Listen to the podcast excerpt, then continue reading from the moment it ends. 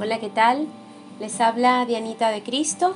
Gracia y paz de Dios sean a sus vidas. Les invito nuevamente a un tiempo de oración. Leamos en la primera carta a los Corintios, en el capítulo 13, en el versículo 7.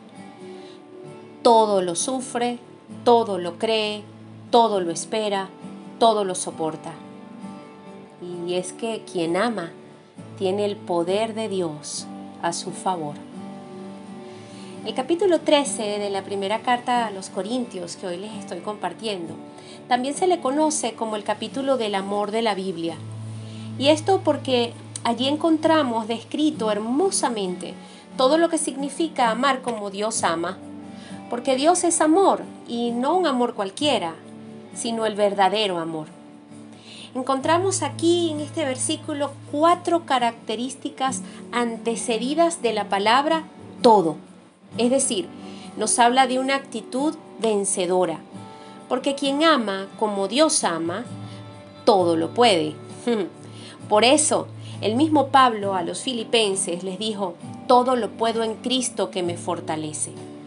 Como les dije en un inicio, quien ama tiene el poder de Dios a su favor quien ama está dispuesto a sufrir distintas penalidades con el fin de llevar bienestar a otros.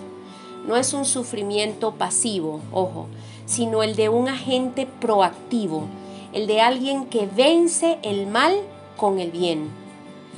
Cuando el versículo nos dice todo lo cree, no se trata de que quien ama es un ingenuo o un crédulo para creer las mentiras de otros.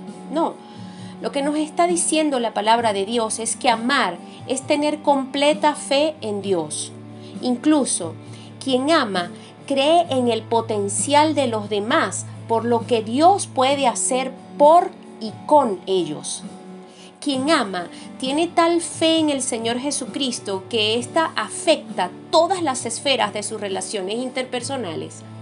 Es que, escuche, el amor nuestro amor debe ser fruto de la fe que tenemos en un Dios y Padre Celestial que nos amó primero.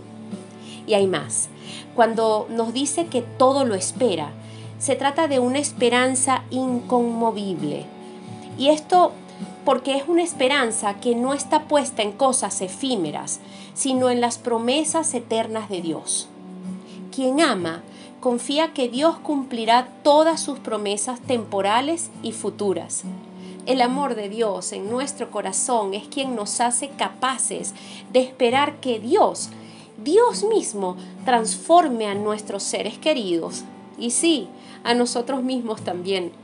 Y por último, decir que todo lo soporta significa que así como Dios no nos abandona jamás, su amor en nosotros nos hace más que vencedores y no abandonamos cuando se ponen las cosas difíciles. Podrán existir dificultades, claro que sí, batallaremos con muchas fallas, pero seguiremos adelante, perseverando y permaneciendo en el amor de Dios. Ey, sí, tú que me escuchas, no te rindas, no te rindas. El amor de Dios sigue a tu favor. Quien ama vence el mal con el bien. Quien ama vence al mundo entero con su fe y espera confiado en las promesas de Dios. Quien ama tiene la fortaleza para jamás rendirse. Dios te bendiga. Dios les bendiga. En el nombre de Jesús. Amén y amén.